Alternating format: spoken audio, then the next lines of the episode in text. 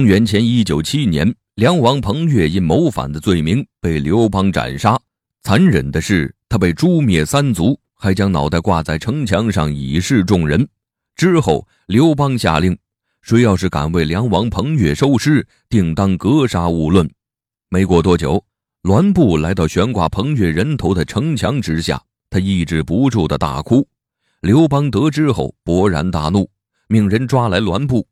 敢公然违背旨意，该当何罪？栾布究竟是谁？他和彭越有何渊源？跟我一起来看看吧。栾布竟然为了彭越，公然违抗皇帝的旨意。他冒着被斩头的风险，跪坐在城墙下哭泣。他不怕死吗？想知道其中的缘由，就要从栾布的生平经历开始讲起。栾布出生在梁国。因家庭贫苦，栾布生活的穷困潦倒。为了生计呢，他去到了齐地，在一户人家当中当起了佣人，专门替别人卖酒水。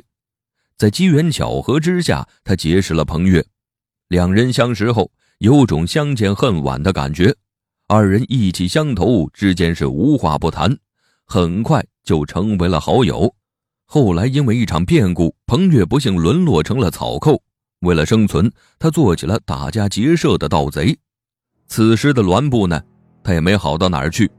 栾布原本卖着酒，一群打劫的来到小镇，栾布不幸被坏人劫持，之后被卖到了燕国，成为了一名奴仆。栾布虽然只是地位低下的下人，但是他办事能力强，燕国的主人家十分器重他，很多重要的差事都放心的交给栾布去办。渐渐的，栾布和主人家培养出深厚的情感。这样的日子没有过多久，就又发生了变故。栾布的主人家被以前的仇家陷害，最后惨死在家中，这让栾布非常的愤怒。他没有就此离开，有情有义的栾布，而是下定决心一定要为其报仇，以此来报答和主人的知遇之恩。他调查清楚仇家，暗中寻找机会。终于在一个月黑风高的夜晚，趁机混入了仇人的家中。栾布手刃了仇人，此事告一段落后，栾布也不知道该前往何处。之后，他为主人报仇的一举传到了燕王臧荼的耳中，他十分欣赏栾布的为人。燕王赶忙派人找到了他，直接任命栾布为将军。从这以后，栾布一直追随燕王臧荼，跟着他四处征战。在这过程中，栾布立下赫赫军功，这样下去也挺好。可是燕王臧荼不消停，他准备起兵谋反。汉高祖刘邦得知后，亲自率领大军讨伐臧荼。之后，燕王臧荼被汉军活捉，然后将其斩杀了。在战败后，栾布虽然存活下来，但是他作为燕王臧荼手下的大将，同为叛军，按理应当一同斩首。沦为叛军的栾布是如何逃脱的？就在生死一线的时候，好友彭越出现了。此时的他已经成为了梁王。彭越得知栾布有难后，决定救他一命。于是他在刘邦面前为栾布求情。彭越说：“栾布是个不可多得的人才，现在就斩杀他，实在太可惜了。在不久的将来，他一定有大用处。”请求陛下赦免他的罪行。如果陛下不放心，让他来梁国做官，我愿为栾布担保。听彭越这么说，刘邦也放心了不少，于是答应了他的请求。栾布去到梁国以后，和好友彭越重逢。故人重逢，先是畅谈一番，询问曾经的经历。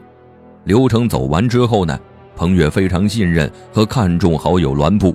于是封他做梁国大夫，栾布也没有辜负期待，尽心尽力地辅佐彭越，二人感情一直很好，有时甚至是同吃同住，简直形影不离，和有血缘关系的亲兄弟一样。有一次，梁国和齐国之间有事沟通，彭越派出栾布出使，去的时候风平浪静，可是当栾布出使回来，就变了天。他听闻好友彭越因为谋反的罪名被皇帝处死了，人头还被悬挂在洛阳城的城门上，来警示众人。尽管皇帝刘邦下了死命令，不允许任何人为彭越收尸，违反旨意的人也会被诛灭三族。但此时的栾布顾及不了这些，他不仅是彭越的臣下，还是如亲兄弟的朋友。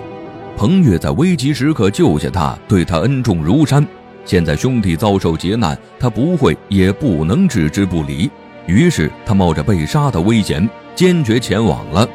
来到城门下，看到惨死的好友，一下跪倒在地，瞬间大哭起来，然后向他汇报自己出使齐国的一切情况。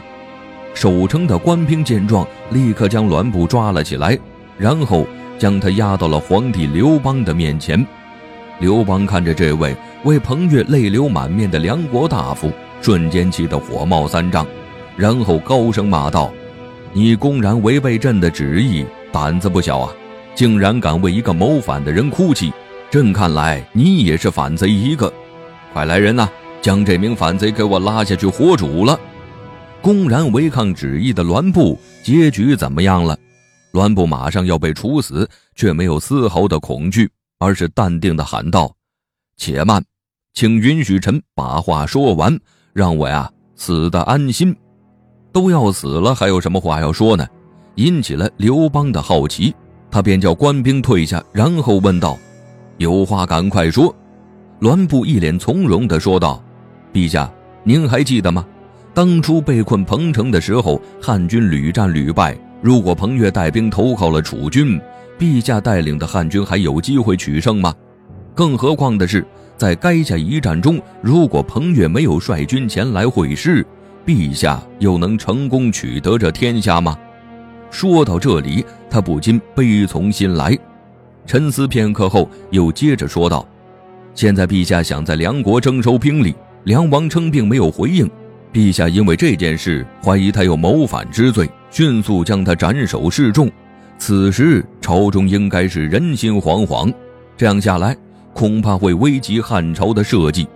他说完之后，长长的叹了一口气，最后和皇帝刘邦说：“现在梁王已经去世，我独活在人世也没有什么意思，请陛下下令处死我。”听完栾布一番话后，刘邦仔细一想，很有道理，他立刻站了起来，感叹地说道。是一条真汉子。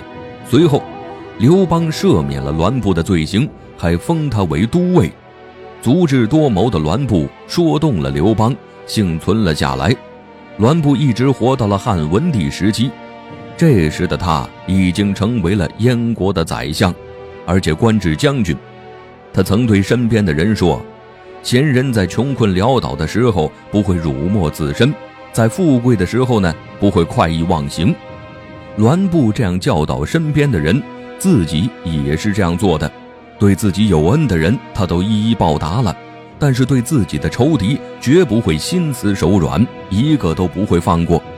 在七国之乱时，栾布因为率军平叛，立下功劳，被封为了诸侯。燕国和齐国的百姓为了纪念栾布，给他修建了祠庙。他的一生坎坷，从一个卖酒的小佣工。都成为将军和丞相，死后被人纪念。纵观栾布的一生，像一个励志的故事。其实他的一生中贯穿着一个“义”字。对有知遇之恩的主家，他为其报仇；器重他的臧荼，他用自己的才能报答他；恩重如山的彭越，他更是冒死也要为其收尸。他能流芳百世，就是因为栾布是个有情有义的人。他为之付出的人，同样也是有义气的人。在栾布走投无路的时候，臧荼收留他，看中他；在栾布命悬一线的时候，彭越果断出手相救，都是因为义气。就算是现在看来，也会被古人的大义感动。